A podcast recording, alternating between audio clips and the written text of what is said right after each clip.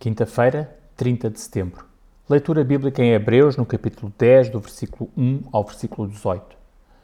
A impotência dos sacrifícios, segundo a lei, é clara, porque ela é a sombra dos bens futuros e não a imagem real.